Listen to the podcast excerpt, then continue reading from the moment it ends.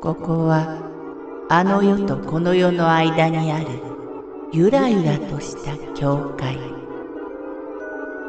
闇に見入られさまよう者のみがたどり着く大曲が時の世界へようこそ。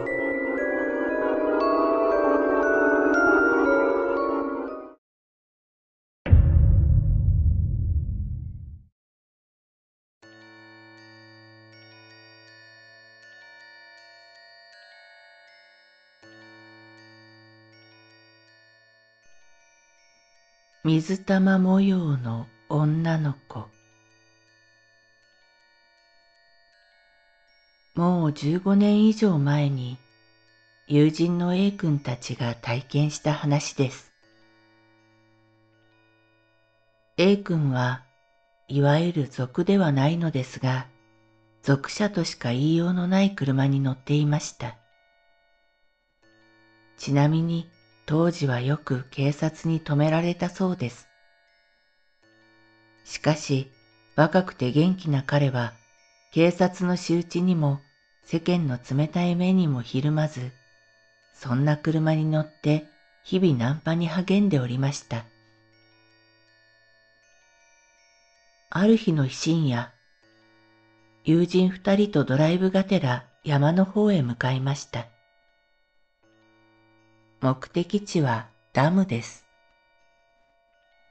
そのダム周辺は整備されていて綺麗な広場があり、春には満開の桜を見に団体客が訪れます。深夜には人気がなくなるため、地元のアベックにとっての密会場所でもあったようです。A 君らはアベックの車を見かけると面白半分にライトを照らして中をチェックして遊んだりすることがありました。その日は駐車場に止まっている車は一台もなく、珍しく全く人影がなかったそうです。しばらく経っても誰も来ないので、手持ち無沙汰の彼らは帰ることにしました。駐車場を出ると、すぐ右カーブになり、その先に T 字の交差点があります。交差する道は国道で、左折するとさらに山の奥に向かい、右折すると町の方へと行きます。ちょうど信号機は赤だったので、彼の車は停止しました。ドドドドドドと低いアイドリング音を響かせながら、窓からふと左の歩道を見ると、水玉模様のワンピースを着た高校生くらいの女の子が立っていました。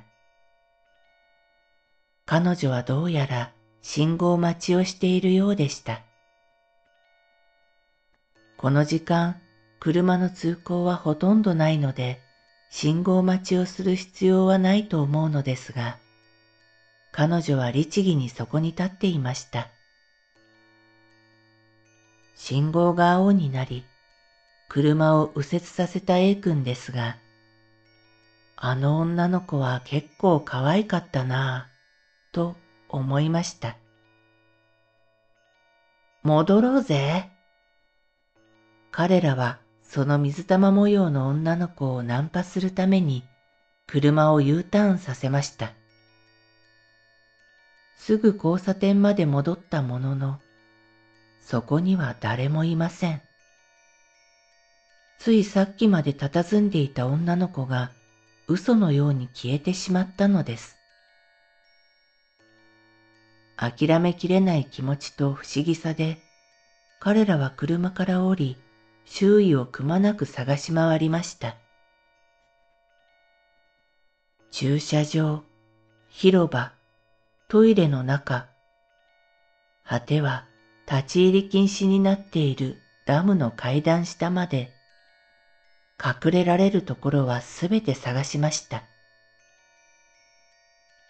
しかし、どこにも彼女はいません。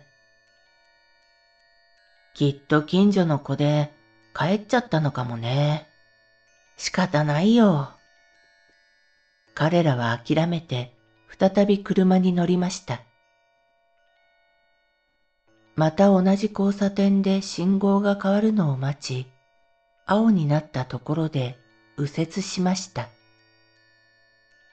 右折の直後、何気なくルームミラーを見て、背筋が凍りました。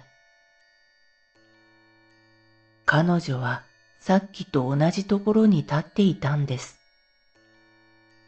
水玉模様のワンピースを着て。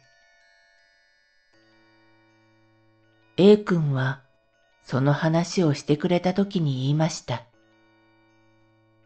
絶対に隠れる場所はなかったんだよ。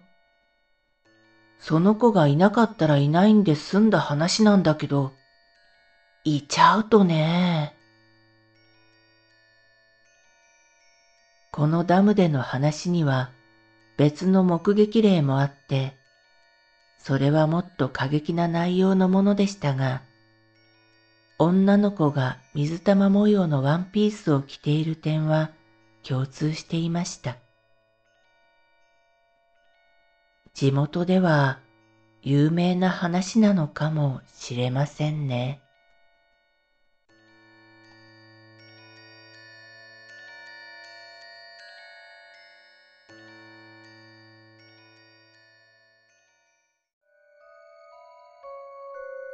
この番組は怪談大曲どき物語に寄せられた投稿をご紹介しております。